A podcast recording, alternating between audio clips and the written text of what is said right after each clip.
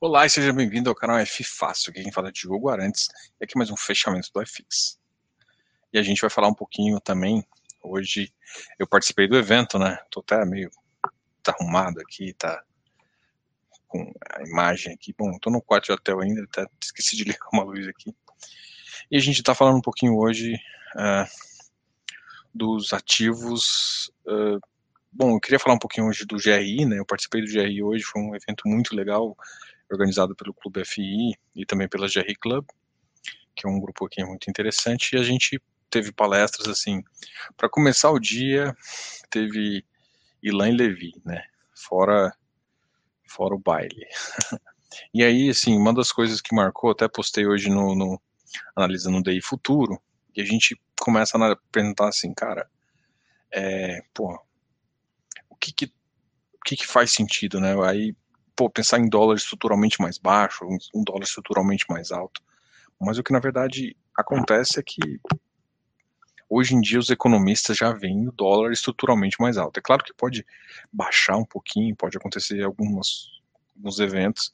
Então começou já o dia já se posicionando nesse mercado dolarizado. É claro que se a gente fazer reformas uh, tributárias, né, e a reforma fiscal administrativa ali talvez seja a principal para conter os gastos. Se você fizer essas questões, vai, vai ter um controle de gastos futuros, e aí é mais fácil que essa curva inclinada que a gente tenta sempre falar que é um perigo, ela tenta dar uma equalizada, e equalizando essa, essa, essa curva, a gente tem a gente tem um valor mais interessante aí, tá? Então, é, e assim, fazendo isso, você pode até baixar um pouco o câmbio momentaneamente. Ali, acho que a gente tem espaço para baixar câmbio também de 10%, 20%, chegando a 4,80 talvez, uma coisa assim. Se estruturalmente a gente melhorar e vier realmente o dinheiro de fora. Enquanto não vier, enquanto a gente tiver problema fiscal, a gente sempre está.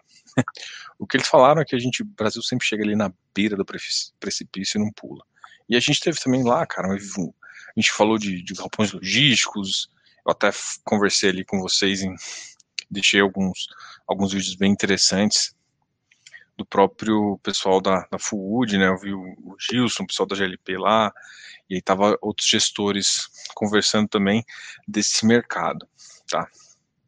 Cara, para mim isso foi tipo esse tipo de evento é um evento que faz muito sentido vocês assistirem, mesmo que talvez vocês não conseguiram participar aqui, é, vale muito a pena é, ver a versão online, tá? Para ver a visão dos gestores, para ver a visão de mercado. A gente aqui não fala tanto de ativo, né? Mas fala uma visão de mercado, um, um sentimento. Então, assim, teve um de uh, papéis de, de, de, de, papel, né? De FI de CRI, que participou o pessoal do Credit Suisse, participou o pessoal da Fortesec também. É, o, o, Bruno Banharoli da, da Mauá estava lá, o Moise estava lá também. O Moise é uma figuraça, como sempre. E assim, a gente consegue notar o viés de crédito de cada um. Cara, se olhar, se você sentir a conversa ali, você vem. É, eu, eu, na verdade, eu tentei fazer uma pergunta, não acaba a pergunta não ficou online. Eu, eu fiz essa pergunta depois pro pro Bruno, né? É, assim, foi uma pergunta de viés de crédito ali. Eu entendo que hoje, hoje o viés de crédito é positivo para o CDI, né? Não negativo mas eu quis ver se a gente conseguia conversar em algum sentido. Tá? A minha ideia agora é a gente conversar um pouquinho, a gente falar dos ativos que mais subiram, menos subiram. Hoje a, a Bovespa caiu um pouquinho, né? Eu vi hoje teve uma queda bem simbólica, de 1%. Falo simbólica porque, afinal de contas, a gente a gente sofre um pouco com, com, com essas questões, né?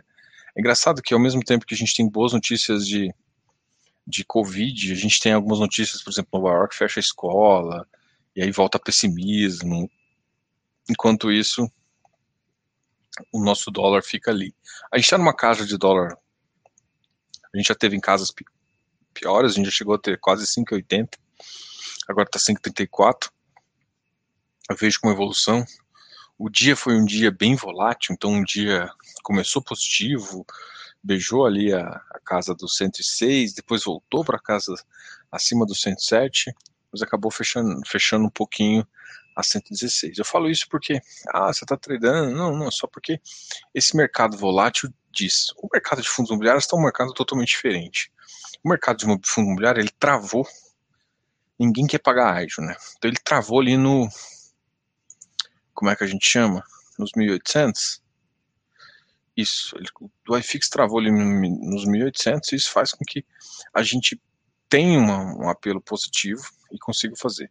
Vou, a gente vai conversar aqui, eu acho que ninguém está com dúvida aqui, vão, vão me perguntando algumas coisas aí enquanto eu, eu abro o meu um broker aqui. Eu tô fazendo isso mais, eu hoje não ia fazer vídeo, né? Hoje eu tive uma, uma reunião muito legal com, pô, conversei com o Danilo, uh, também conversei com, com, com o Rodrigo Cardoso, Rodrigo Colombo, uh, o Baque, então a gente fez uma conversa bem legal, assim, cara, esses, esses eventos são massa, conversei com alguns investidores também, até o pessoal me conhecia, a gente trocou uma ideia bem bacana, até para ver é, e assim, é, é notório que quem uh, é mais antigo, quem tem já um viés mais antigo, entrou na bolsa um pouco, tem um viés de fundos imobiliários talvez de começo, um viés de tijolo mais. E eu vejo que agora muita gente entrou nova tem um viés de crédito, né? Mas sem entender o crédito, que é a minha preocupação com vocês.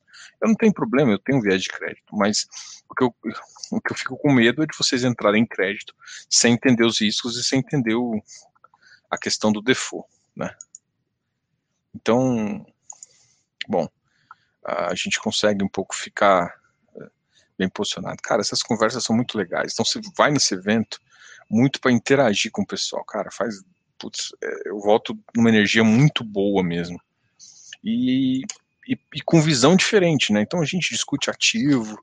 É, é foda até tentar passar por um ativo aqui que parece que você está querendo indicar. Cara, eu conheci alguns gestores que que surpreendentemente me deram algumas respostas, me deram alguns pensamentos positivos aí, inclusive que, que, que provavelmente a gente vai conseguir trazer aqui no canal para conversar com vocês.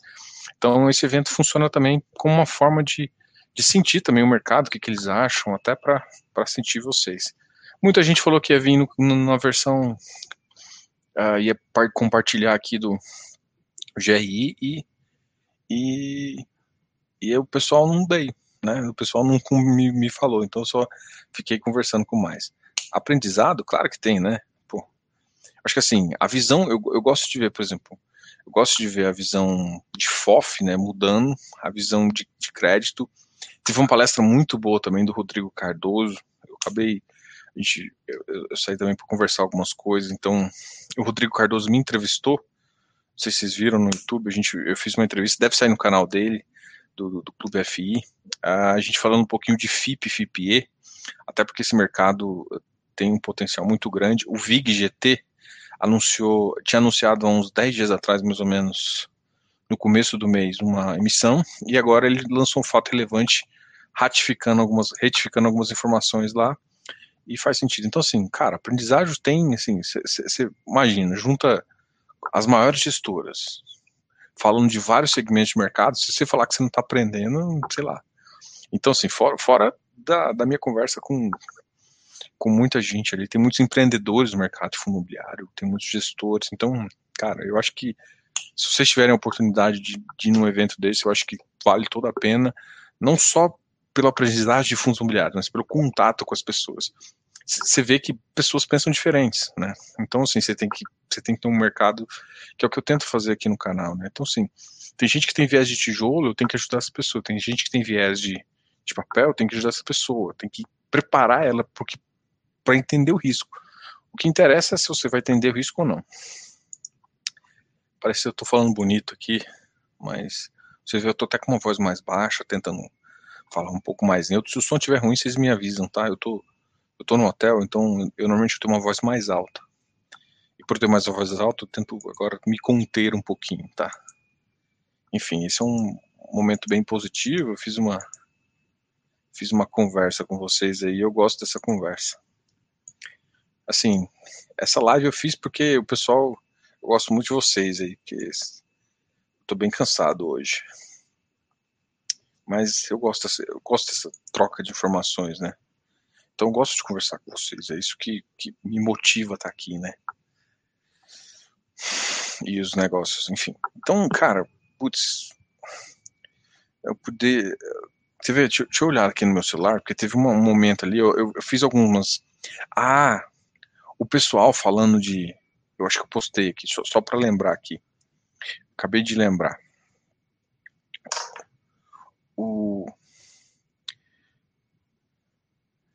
Pessoal falando de home office, cara, eu achei muito legal, cara, muito legal mesmo. Porque a visão de home office, cara, é uma visão assim muito muito foda do sentido seguinte. A maioria das empresas que estão home office, por exemplo, você tem uma empresa tipo XP, que já tem uma cultura ali de umas pessoas, e botar em home office é uma coisa. Um Nubank, que quer criar uma cultura nova, inovadora e tudo mais, e a visão desse, o mercado tem isso. Então, cada vez empresas fintechs mais novas que querem, não faz sentido tanto home office. Home office ameaça? Ameaça. Mas o que os gestores falaram que as entregas reais não estão acontecendo por conta de home office, né? pelo menos as justificativas maiores. Estão, estão acontecendo porque a empresa reduziu projeção, reduziu o PIB, vão ter que fazer cortes.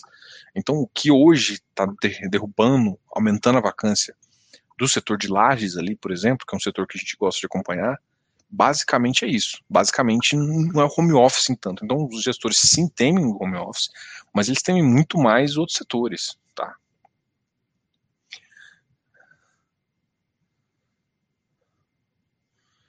Pô, qual que é a bicho, a gente conversou de várias coisas, a gente conversou de, de vários tipos de fundo, então qual é a impressão? Assim, eu não vou falar que ninguém tem medo ali, mas, cara, o Rodrigo Cardoso, do FI, cara, a visão dele é de 10 anos.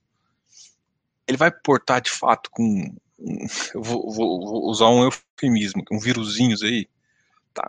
Vai portar com Covid, você tá vendo 10 anos. Afeta um, dois anos de PIB? Afeta. Mas no longo prazo, e aí? Qual que é o problema?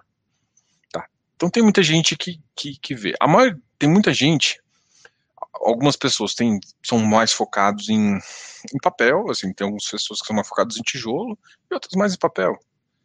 Enfim. É que tem coisas que, tipo assim, vocês, vocês têm que estar tá lá para para entender a conversa, tá? Até para não, não fugir, porque a gente, cara, a gente, discu a gente discutiu lá, por exemplo, eu, eu e o Bach, a gente tem uma visão um pouco mais semelhante em termos de, de fundos, né? Então, assim, a gente discute desde fundo estressado, que faz sentido, tem dois tipos de fundo estressado, fundos contado, fundo, vários estilos para discutir racional, de entrada, ver tiro. O pessoal hoje em dia, vocês olham muito yield, né? E assim, o pessoal lá mesmo no evento fala muito de tiro. O cara quer ver o tiro do negócio. Porque o que às vezes o, o, a, a tira agora, o, o yield agora é baixo. Mas a TIR do fundo é, aumenta, o a TIR do, do, ativo no fundo faz com que isso melhore. Tá? Então isso depende muito dessas questões. Tá? Ah, então assim, não, não vou falar de um ativo específico, porque não tão, talvez não faça tanto sentido, né? mas em termos de, de oportunidade, a gente conversou, de, de cara, troca ideia sobre os fundos, sobre é, uma carteira estressada, o que, que significa, qual, aonde tem potencial, é, qual carteira que está, por exemplo, o que está muito comum no mercado é você ver alguns overshootings, né, uns overpricings, né, um, ativos com preços acima do que deveria, conversas de 2019, ativos que estão um pouco descontados, ativos que estão abaixo, under, né, underpricing, o que está acontecendo, por que, que ele está, o que, que o mercado acha de cada, de, de cada time de gestão, dos potenciais de algumas emissões. Então, assim, as conversas são várias. Diogo, no mural do FOF,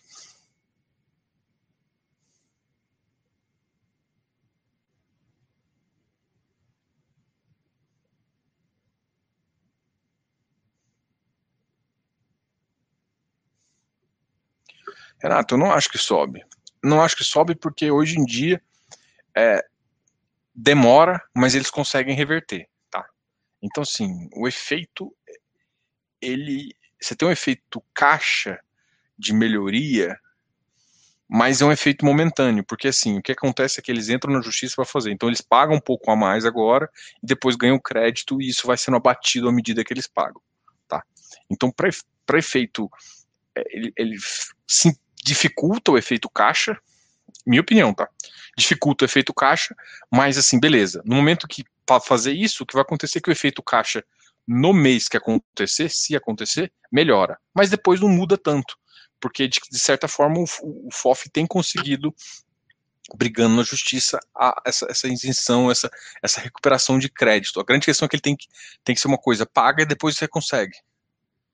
E o que vai acontecer é você não vai precisar pagar. Então isso gera um fluxo de caixa antecipado mais positivo. Mas isso, isso concorda com o efeito momentâneo? Gerou isso no, no, longo prazo não mudou, porque hoje, hoje em dia o, o, o FOF está acontecendo, entendeu? Então, enfim. Cara, os dois, Cid, a gente tem conversa no sentido assim, pelo menos lá, e tanto o GRI todo, foi no geral, saca? Você conversa dos ativos de crédito que estão voando, dos ativos que podem voar, dos ativos que têm carteira para voar, dos ativos que são descontados, porque os defeitos de alguma carteira, as visões de algumas questões. É, então, sim, esse, essa questão é bem duplicada, tá? Estilo tijolo. Sim, o tijolo, cara, você esperar é, caps muito fora do normal, não vai ter. Uma das coisas que talvez faltou para a gente conversar, e, e talvez essa conversa eu vou ter que fazer com cada gestor, é que com os caps menores e uma taxa de juros, se uma taxa de juros organizar futuramente melhor, pode ser que os gestores vão ter, principalmente os gestores grandes, que mudar a concepção de taxa, de, de administração, por exemplo. Não, e talvez de gestão. Isso pode acontecer, uma coisa que eu vejo que foi, por exemplo, o movimento que o Kinea fez. O Kinea não, não mudou de graça essa taxa. Ele mudou essa taxa porque é, para ele conseguir entregar mais, sendo que as, as, as, operações aqui, as operações de entrada, estão mais difíceis de cap. Então, se eu. Uma conta, até que eu fiz um artigo, dá uma olhada no artigo. Se eu, se eu já cobro uma taxa de entrada grande, o, o dividend yield dessa operação já me sai muito caro no final o que às vezes não compensa para o fundo, ou às vezes toda vez que eu for colocar no fundo, eu baixo muito meu yield, que não é objetivo, que travo o fundo no longo prazo. Tá? Então isso é uma coisa que para mim faltou um pouco discutir, que eu quero conversar isso com, com eles individuais. Tá? Deixa só a gente fazer um... Eu vou compartilhar minha tela aqui, a gente vai fazer o, o fechamento aqui. Guia do Chrome, compartilhar, vamos ver se vocês estão compartilhando isso aqui. Bom, estão vendo aqui o ABCP fechou em 75, 2,35. Não sei, cara. Olha, a HGPO para mim, uma das perguntas eu vou estender e, e que, que, a galera mais conversa lá é se algum dia o pessoal teme que o HGPO, porque o HGPO é um dos mais queridinhos. Eu já falei, né? O Office Prime da Credit Suisse. Se, se, se, se o pessoal não tem medo que o HGPO possa virar possa ser incorporado aí, né? Mas enfim, não esse não é um receio que vocês têm que ter, tá? É, faz, faz muito sentido esse ativo aqui, é claro que vocês têm que entrar num preço adequado, mas esse ativo aqui realmente uh, é um ativo que pode ficar tranquilo que o ativo é muito bom. VIF 95 a 99, ele tinha dado uma alta, essas, essas baixas momentâneas aqui me preocupam um pouquinho, mas tá. O XPI a gente já tinha comentado, dele tá num ativo bem, ele ter forçado um preço bem interessante, decidiu a 100, é, tem que olhar o portfólio, ver o que ele pode fazer, mas talvez a gente tenha algum, algumas questões aqui. O MOL também deu uma caidinha. O PATC 87,25. VILG 124, 125. A RI 89. Vamos ver se a negociação do RI já está melhorando.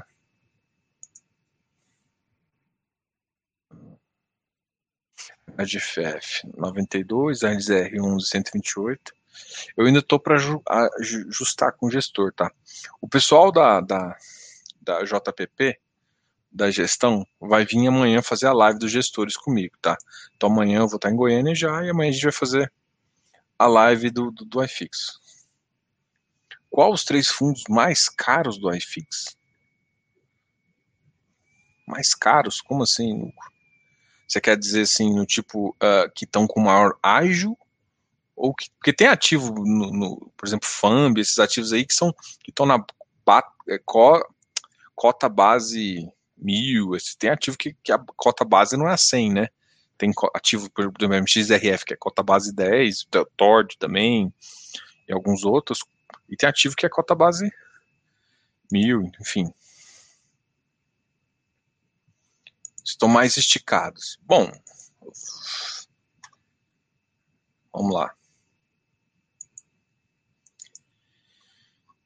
Ah, vamos ver aqui alguém que me chamou atenção. O Vigir chamou atenção.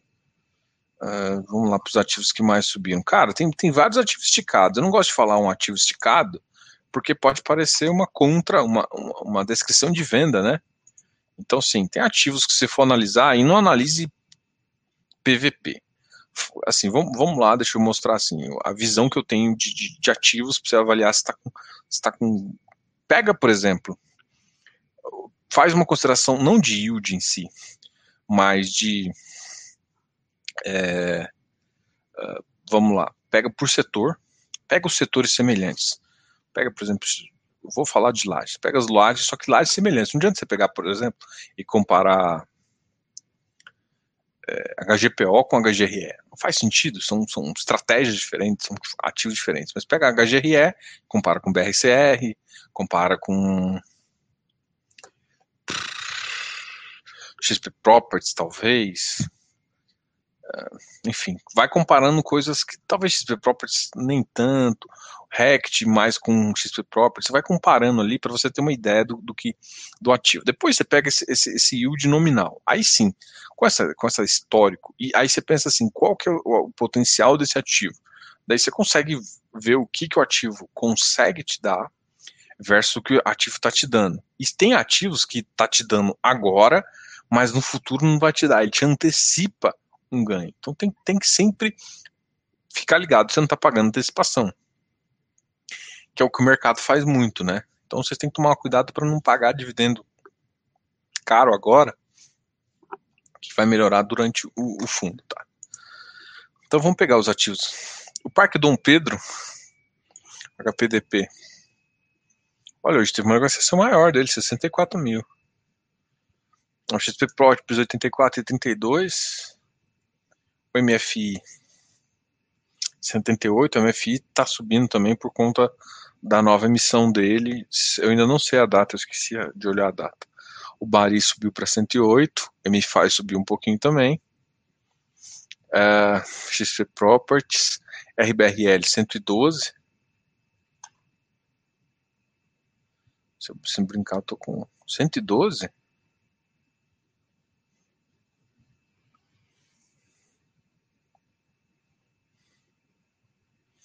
Olha, HGLG 168, hoje bateu 169,45, olha, foi uma, uma, um que subiu. Iridium 123, que é uma coisa que... Outro ativo.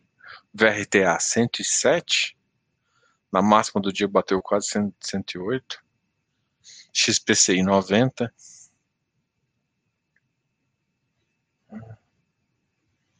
MXRF 1056, deixa eu ver, habitar. Ali firmão em 115. Quanto que deu hectare hoje, gente?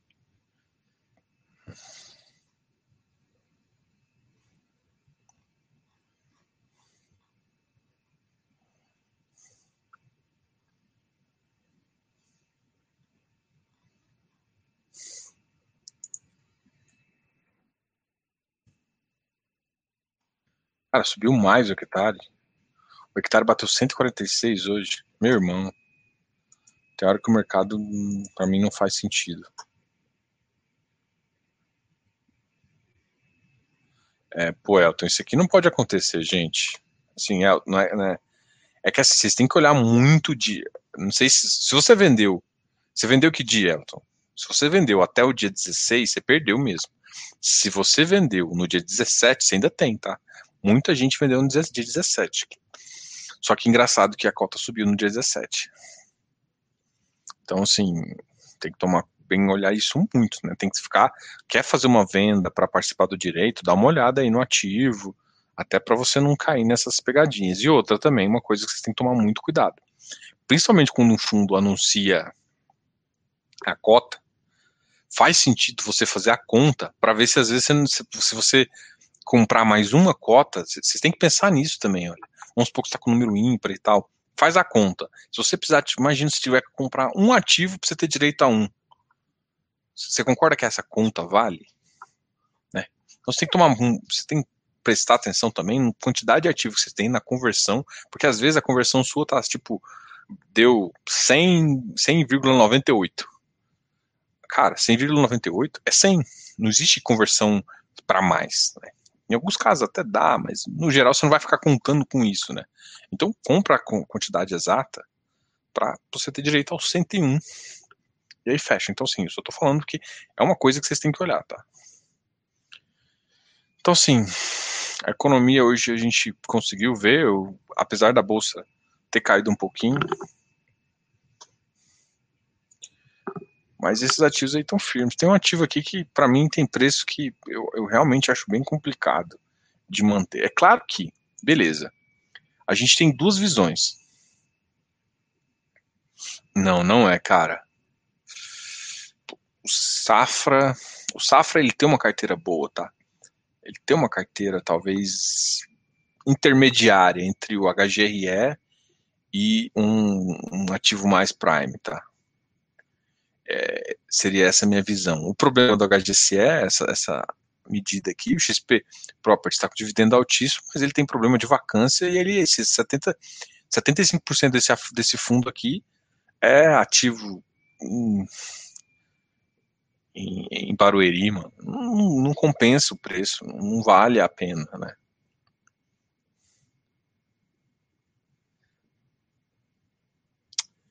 Cara, eu não. Sim, Barba, eu, eu te entendo aqui. confesso para você que algum desses ativos que você mencionou aqui estava nas nossas conversas, tá? É, estavam nas nossas conversas, mas eu tenho medo de falar de ativo estressado. Por exemplo, é porque assim, eu, se eu falar aqui, eu estou dando preço, eu estou te dando referência, eu não quero que ninguém ancora as decisões no que eu estou falando, até porque se quiser ancorar, eu até tenho até um, uma consultoriazinha, mas enfim. É. É que assim, eu tenho, tenho alguns. O Bari me deixou uma. O Bari foi uma das conversas nossas. Enfim, é, o, o que você comentou aqui, XTED, Edifício Galeria, FAMB, é, XPCM, RECT, foram ativos que a gente conversou no sentido, cara, de conversar. Deixa eu voltar aqui. De, de ativos, assim, eu queria a gente, porque para mim faz sentido montar carteiras de estresse, né? E até para pensar em 5, 7 anos. E aí, alguns desses ativos fazem sentido e outros não, né? mesmo no carteira de estresse. Nem todo ativo que está barato uh, que está muito barato, que está com preço metro quadrado, mesmo que está com uma vacância muito alta, faz sentido só porque tem vacância, né? O ativo tem que fazer sentido no longo prazo. Nem todos fazem. E aí eu, eu alguns aqui, cara, tem umas ideias muito legais, assim. Tem umas ideias muito legais aqui. Tem ativo que, que vale, né? Por exemplo, o X, XTED é um ativo que, lá, uma, eu tenho uma visão dele bem negativa, Macaé, mesma coisa XPCM, mas pelo preço do metro quadrado, pelo ativo, é, já é um ativo que, que se você virasse ele para alguma salinhas, assim, salinhas comerciais e baixasse uma, coisa, ele poderia virar alguma coisa, né? Porque para o preço do metro quadrado ali, mesmo que de Macaé você cobrar uma salinha de médio, poderia fazer sentido, né? Não é, não é o que eles estão buscando, porque você geraria um trabalho de administração muito maior. VRTA o pessoal está antecipando demais. Bom, Cid, é, é uma coisa que assim, eu não brigo mais com o mercado. O mercado antecipa. O mercado antecipa e o mercado desantecipa. O pessoal acha que o VRTA vai bombar, porque ele tem um potencial bom, tem um pipeline bom, mas ainda está alocando. Antes de alocar, o mercado já vai precificar ele para mais ou menos onde ele devia ficar isso é bom, isso é ruim, isso é certo, é errado, cara, eu isso eu não discuto, mas é o que acontece. E tem hora que o mercado também fala assim, vai acontecer um erro. E assim, o mercado precipita muito mais forte, onde também pode gerar oportunidade. O J é porque assim, cara, o Teboff é muito bom, mas o Teboff para mim foi comprado no preço errado. A minha briga com o Safra é pelo Teboff. Ele tem um caixa que, para mim, ele devia fazer um CRI para aumentar rendimento, para melhorar secundário, para usar ele ser híbrido para ser híbrido. E o Safra não faz isso porque ele virou um gestor de, de querer virar um gestor de lajes, o que para mim não faz sentido, dado o portfólio dele que ele errou. Né? Enfim, ele errou, resolve com outras coisas, resolve com crédito. Né? Paga um pouquinho mais, melhora o yield, o fundo melhora e ele consegue. Mas até para você fazer mais emissões, colocar mais produtos e fazer uma carteira. O cara não faz isso, sofre. Uh, o JSAF está muito pesado, muita gente não gosta da gestão. Cara, não é que eu, por exemplo, eu não tenho, eu não tenho o que falar da gestão do, do Safra, porque eles não conversam comigo. Então, assim, eu não, eu não gosto das ações que eles estão fazendo. E eles não são claros com as ações dele, então como é que eu vou entender? Para mim é um fundo que tem um puta do potencial. Eles erraram na compra. Cara, errar na compra é normal. Ninguém achou que a compra do Teboff ia ser ruim. E a compra do Teboff não é ruim porque o ativo é ruim, tá, gente? O ativo é muito bom. Eu sou contra o preço que eles pagaram. Então, assim, a gestão não conversa, então não sei o que está acontecendo. Só que para mim, eles têm soluções para dar e eles não deram soluções. É muito fácil resolver a questão com gestão, com, com, com, com, com ah, me dá mais dinheiro aí, cotista. Peraí, o que, que você está querendo fazer? Como você está querendo fazer? Então, enfim, ele está prejudicando porque ele está sendo. Ele não está sendo claro, ah, mudei, ah, o GRI me deu uma carcada, o Grife me deu uma carcada, uh, eu vou mudar do jeito que eu estou fazendo, vou trazer, tira de uma 400, bota uma 476 e acha que tudo resolve. Não, meu irmão, não funciona assim. A vida não é morango que vocês estão achando. A vida não é um morango. a vida é um abacaxi bem azedo. Então, assim, o cara, o cara quer mais dinheiro sem explicar, sendo que é um fundo que tem um regulamento que permite ele botar coisa para aumentar. Então, tá, não faz sentido. Então, assim, eu não, eu não, Safra, eu não falo que a gestão é ruim, porque realmente eu não tenho conversa com eles. Se eu não tenho, não posso falar que os caras são ruins, mas eu não gosto do, do reflexo no fundo, reflexo do fundo, por quê? Porque eu vejo outras saídas, por exemplo, eu que estou de fora, que conheço o regulamento, sei que tem muito mais saída. Não é possível que o Safra não consiga uma operação aí, um PCA mais 4. Enfia 200, 150 milhões, melhora, melhora o yield. O, o mercado permite isso, o regulamento permite isso, melhora o yield tem secundário, daqui, daqui a pouco você faz uma missão de novo a 110 e, e faz o que você quiser. Compra ativo melhor, mas, cara, melhora a yield. Não é, não é que tudo. Tipo assim, se você não puder, se você tiver que mexer em regulamento, fazer muita coisa, tudo bem, mas você tem um capital, você não compra parcelado. Enfim, tem muita saída que não quiser dar. Isso mostra que a gestão não tá legal.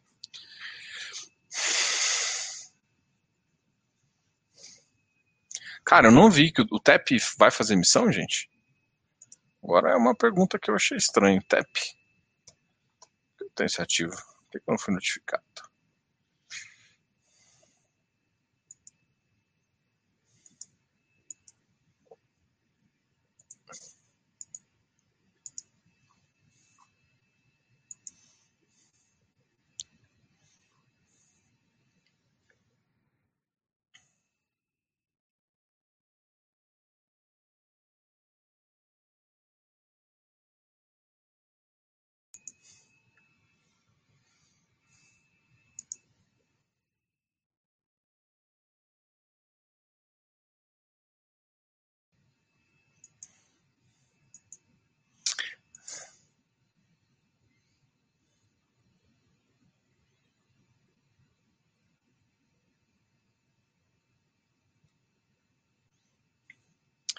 Olha, eu vou te dizer o que está aparecendo. Eu acabei de olhar aqui, Eugênio.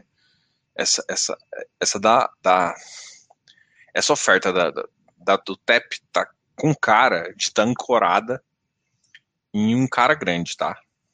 Essa TEP não é pro cotista.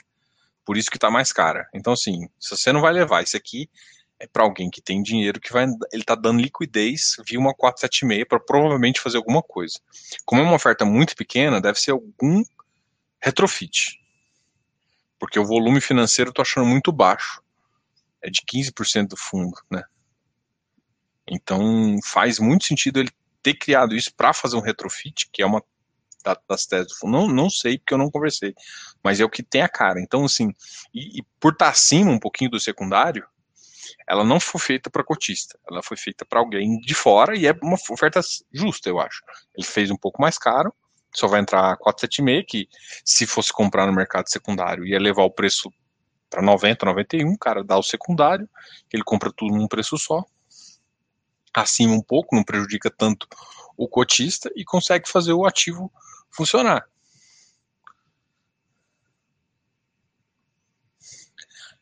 Leandro, isso aqui é, isso aqui é comum, tá? Mas assim, vamos lá. Se o CRI, se o CRI é bom, mesmo que ele dá uma carência, você sabe quem colocou carência? Talvez você não lembre. O Hectare colocou carência. Nos CRIs no começo, colocou uma carência de seis meses. Só que o Hectare já pagava bem. Teve uma época que ele pagou, acho que 80. Teve uma época que ele pagou baixo. Então ele colocou uma carteira ali, ficou uns, um CRI um, temp, um tempinho sem pagar. Tá, isso aqui, isso aqui é, isso aqui é a mais pura verdade. O excesso de emissões não está comprometendo a rentabilidade dada a dificuldade de locação? Sim, totalmente. Os caps estão muito exprimidos, os fundos imobiliários estão competindo entre si, e quando eles competem entre si, quem ganha é o vendedor, não é o comprador. É, o comprador está usando isso para desovar, e aí eu falo desovar porque é desovar, tá? Ativos ruins em fundo, vídeo o caso do XP Properties, ele, ele pegou um ativo bom que ele quis comprar num preço adequado, bom, pela, pela conta que eu vi, pelo preço do metro quadrado, foi muito bom a localização, mas ele enfiou um preço, um ativo ruim. Não que o White Tower é tão ruim assim, mas eu, eu não, não faria sentido o ativo aumentar a posição em, em Barueri, cara, não faz sentido. Então, assim, tá acontecendo muita essas emissões. Isso, isso tá valendo para logístico. Por isso, por exemplo, muita gente tem me perguntado da Bresco. Eu gosto do, da, da filosofia da Bresco gosto desses ativos, e eles vão contratar alguém externo para fazer avaliação para evitar conflito de interesse. Mas aí meu problema é o seguinte: o avaliador externo ele avalia o preço do mercado hoje. Só que se o preço do mercado e o preço do mercado está esticado, inclusive de logístico, na verdade, exclusivo não, principalmente logístico, não adianta nada. Quem, quem vai estar tá ganhando é o desenvolvedor, não o vendedor. Então você vai comprar um ativo no yield que, para mim, não vai valer a pena no longo prazo. Como resolver isso? Só tem uma forma de resolver isso, é o fundo desenvolver. Só que são poucos os fundos que têm maturidade para desenvolver no portfólio dentro. É, é essa a questão. Isso aqui, esse excesso, só, assim, só resolve quando você coloca parte do desenvolvimento interno.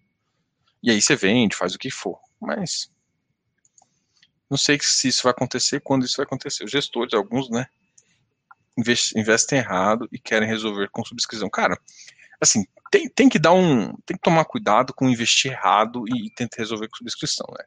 Tem, tem coisa que você erra. Tá? Tem coisa que você erra. Tipo, a compra do Teboff não foi exatamente errado. O cara contratou um externo, enfim. É, acontece, é de mercado. Eu, eu, eu, não reclamo do Safra pela compra do Teboff. Porque tanto é que eu achei razoável, tanto é que eu entrei na oferta. O que eu não achei razoável foi o caixa, ele mantém o caixa, ele não, ele não usar a, flex, a flexibilidade que tem no regulamento para ele comprar um CRI, para ele melhorar o rendimento e para ele dar secundário. Pô, se seu cotista é, gosta de rendimento, você tem uma flexibilidade na carteira. Então, assim, é, tem gestor, agora, um gestor para mim que fez isso, que fez isso um pouco cagado, foi o foi o XP Properties, XP Properties não, XPSF. XP Properties, ele melhorou um pouco o fundo, Tipo assim, não foi fundo que piorou, foi um fundo que melhorou, só que para mim não melhorou o suficiente para destruir tanto valor do, do cotista. Mas para quem comprou na emissão, para quem entrou na 400, lindo, lindo. Eu entraria na 400 de Properties a 80, que entrou a 100 que se ferrou.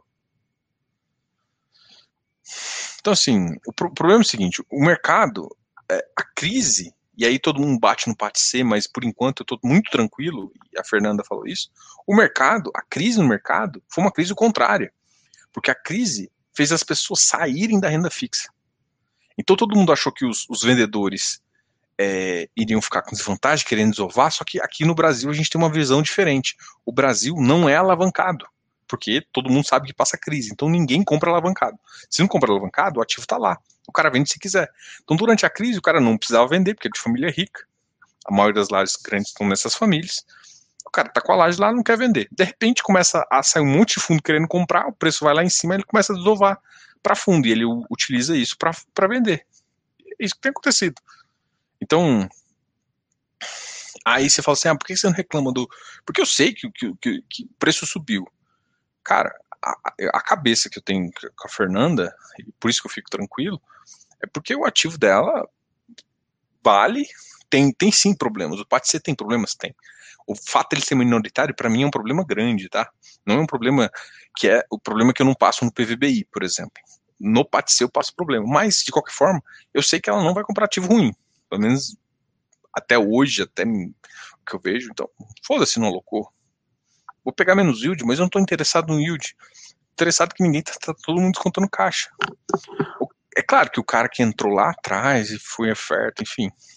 Você tem uma posição, ou você dissolve ou você vende. Essa, o cara pode ficar puto, mas assim, a, a, a, ideia de achar que o mercado agora tá fácil de comprar, não tá.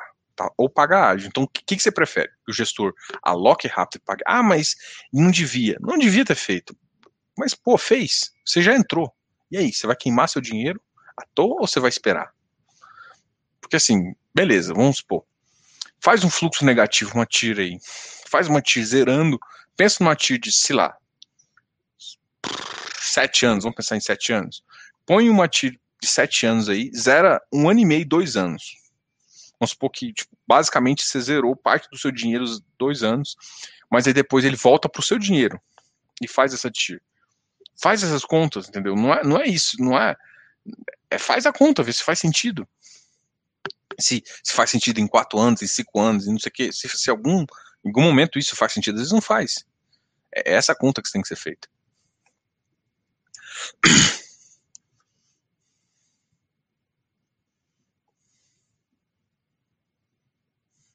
É esse que é o problema, por exemplo. Ó.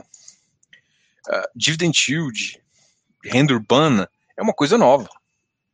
Então, sim, o RBVA virou atualmente, o HGRU é novo, os maiores renda urbana que viraram, o TRX é novo. Então não tem dividend yield histórico. Para mim, o dividend yield dele tem que pagar um prêmio maior do que o shopping. Nominal, esquece o 13 terceiro ali do shopping para mim tem que ficar um pouco ali, porque o risco é maior. Porque o shopping, para mim, como é uma loja menor e uma atratividade maior, o risco é melhor. Então, eu, comparando, esperaria um prêmio maior. É isso que está na minha cabeça, tá? Se a realidade não é, não sei. Mas na minha cabeça, é isso que eu espero. Então, quando eu analiso um ativo e eu vejo alguns ativos que têm valor, o que eu analiso é isso. Eu quero um prêmio maior do que eu recebo no shopping. Porque para mim o shopping, tipo, é mais fácil de. Porque assim, qual que é o prêmio que eu penso? É realocação do ativo. Realocação do ativo é muito mais rápida nesse tipo de ativo. Putz. Uh, quando a virada das chaves dos juros vir e com móveis adquiridos, aí a coisa desanda. Vou, vou fazer esse comentário aqui. Hugo, a minha resposta, eu já fiz até um vídeo sobre isso. Eu concordo em partes. Por que, que eu concordo em partes? Porque depende da velocidade da, da virada da chave de juros. Se for uma virada lenta e a capacidade econômica do país subir numa velocidade talvez um pouco maior ou na mesma, é, isso aqui pode cair, mas não cai tanto. É essa Diogo, visão Diogo, tá? Eu, eu fiz alguns estudos de TIR para ver se me baseava e no meu estudo, enfim, é essa cabeça que eu tenho. Então, se o PIB uh, subir e um pouco mais rápido, inclusive, na minha, nas minhas estimativas, eu acho que o PIB vai subir um pouco mais rápido. Aí o que acontece é realmente o preço no secundário sofre um pouquinho de alguns ativos, mas no geral não tanto. Mas se essa, essa subida for tipo 3 para 3,5, 2 para 3,5, assim, menos de um ano, talvez um 4, vamos lá, pensar num caso bem hipotético, bem pior, aí, meu irmão, aí fudeu. Aí você tem muito ativo que tá pagando um ágio que é, não vira pó, né, mas vira venda e todo mundo fala que é bolha o mercado imobiliário e o nego vai ficar puto.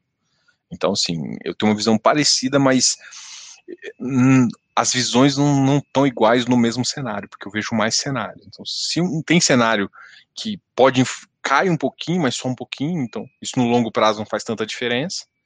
Mas se, se o impacto for de tipo 10, 15%, aí é uma coisa que todo mundo, uau, que, que bosta é essa? E aí, para acontecer isso, os juros têm que subir muito rápido.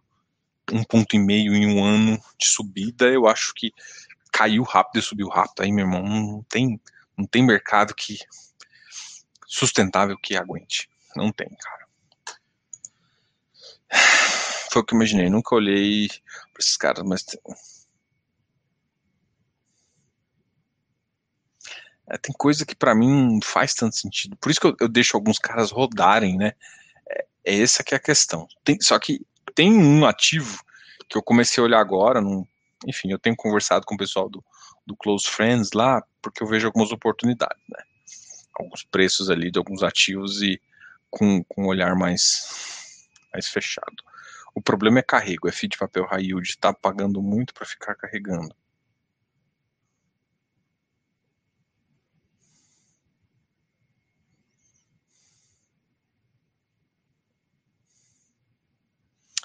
É, aqui, eu, aqui para mim, Leonardo, tem um erro.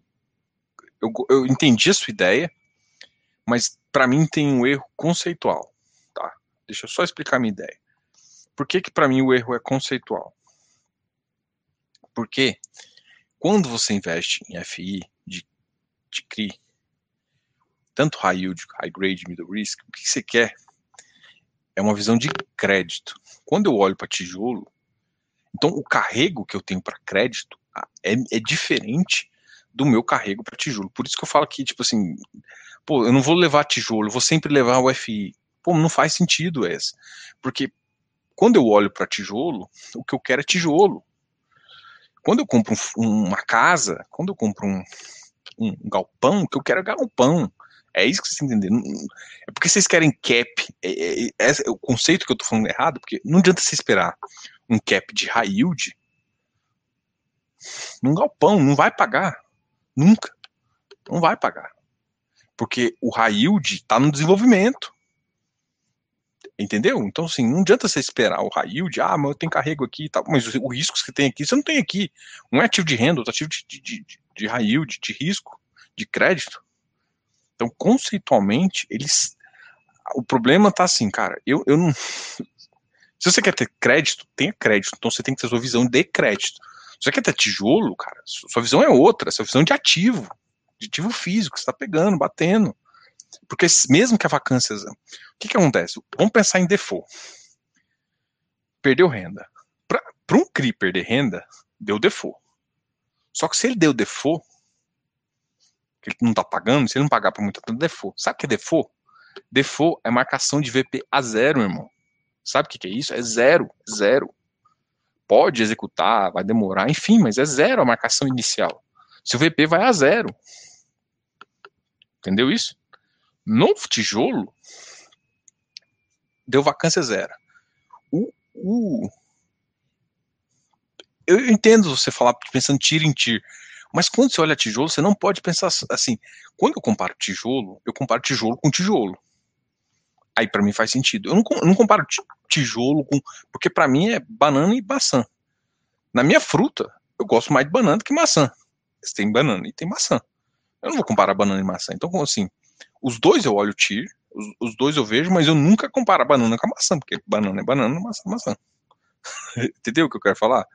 Tipo, faz os dois na carteira, você pode ter uma carteira só de banana, pode ter uma fruteira só de banana, pode ter uma fruteira só de maçã. Assim, se você quer ter os dois, não faz sentido eu comparar a TIR de um com o outro. Eu comparo a TIR desse com esse mesmo e a TIR desse com esse mesmo. E aí quando eu vou alocar, por quê? Porque se esse aqui for a zero, se o tijolo for a zero, o patrimônio está lá, o prédio está construído, o patrimônio não vai a zero. O, metro quadrado pode cair, porque, tipo, Rio de Janeiro, né? Você tinha um patrimônio ali de 5 mil metros quadrados, não tem mais empresa que quer, o metro quadrado foi a 3. Mas assim, eu, entendo as suas é que é igual todo mundo que fica assim, por que, que eu vou entrar no, no fundo de tijolo se a mãe NTNB paga mais, se o tesouro paga Para mim não Eu compro um ativo de físico, eu compro um apartamento, eu quero um apartamento. Então eu entro no logístico, eu quero logístico. Eu só quero pagar melhor no logístico num preço que eu acho justo. É isso, é para calcular preço. Mas se eu vou entrar em logístico, eu vou analisar em termos de logístico. Bom, gente, eu já falei demais. Deu 50 minutos aí. Uh, teoricamente, para um horizonte de juros aumentando. Cid, eu acho. Vou responder essa aqui, última. Sim, a minha visão, sim. Você tem uma posição majoritariamente de juros, sim. Mas vamos lá. Tem risco para isso, tá? Vamos lá, vamos falar de risco. É que assim, todo mundo olha o ponto positivo. Porque, vamos supor, você comprou uma carteira de CRI, comprou para o KNCE. O juros foi lá para 4,5. O ativo saiu de 90, de 89, vai para 100. Beleza? Todo mundo sabe disso. Ninguém compra, mas todo mundo sabe disso. Mas beleza, o que eu tô te falando é o seguinte: se essa taxa de juros for e for rápida, ou vamos supor que ela vai de, de, de 2 ali para 6, meu irmão, se ela for isso rápido, significa que a gente vai ter problema econômico. Problema econômico gera problema de crédito. Tipo, o problema do Covid agora, se vê uma segunda onda, não vai ter como, não vai ter como não afetar o crédito no país. E aí você vai ver operações sendo estressadas, entendeu? Então, assim, em teoria, sim, você pensando que o ativo não dê default, a sua teoria tá. Mas se economia, você pensando que por que, que essa, juros iria rápido, agora, pensou numa uma subida lenta dos juros, você vai ter um ganho lento, mas sim, você está sendo defensivo. Só que tem que tomar cuidado com o defensivo. Se for rápido, se o, se o crédito de default, você, você, parte do upside seu pode ir para o Beleléu, porque a empresa não vai ter condição. Então tem que tomar cuidado com isso. Né? Em termos de CRI, pensando que o CRI não dá default, sua ideia tá, tá perfeita. Pensando que ele pode dar problema, nem tanto, né? Porque o que vai dar problema agora é os créditos. Entendeu? Então, por isso que, eu, eu tô assim, eu tenho uma carteira de crédito, eu falo isso porque eu amo crédito. E eu sei que todo mundo tá olhando agora porque crédito é mais defensivo do ponto de vista, porque é uma dívida. Então a dívida Tipo, o cara vai, vai cortar a mãe. A dívida ele vai ter que pagar, porque senão ele, ele não consegue financiar, não consegue fazer um monte de coisa. Não consegue crescer, não consegue sobreviver.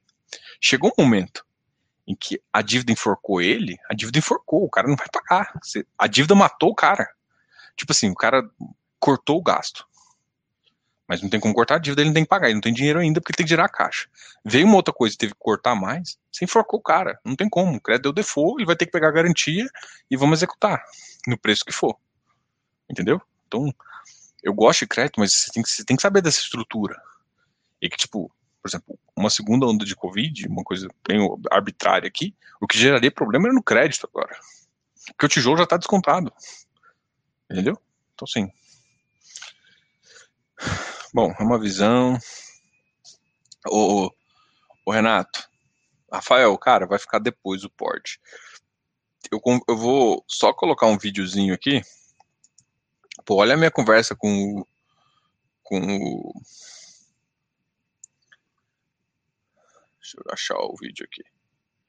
Aqui. Com o Mari.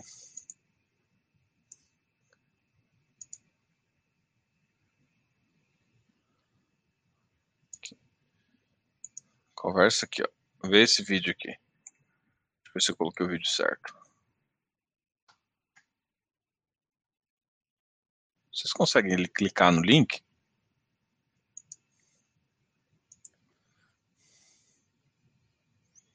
Conseguem clicar no link. Bom, vê a minha conversa com Mariana Andrade e a gente segue o barco, tá?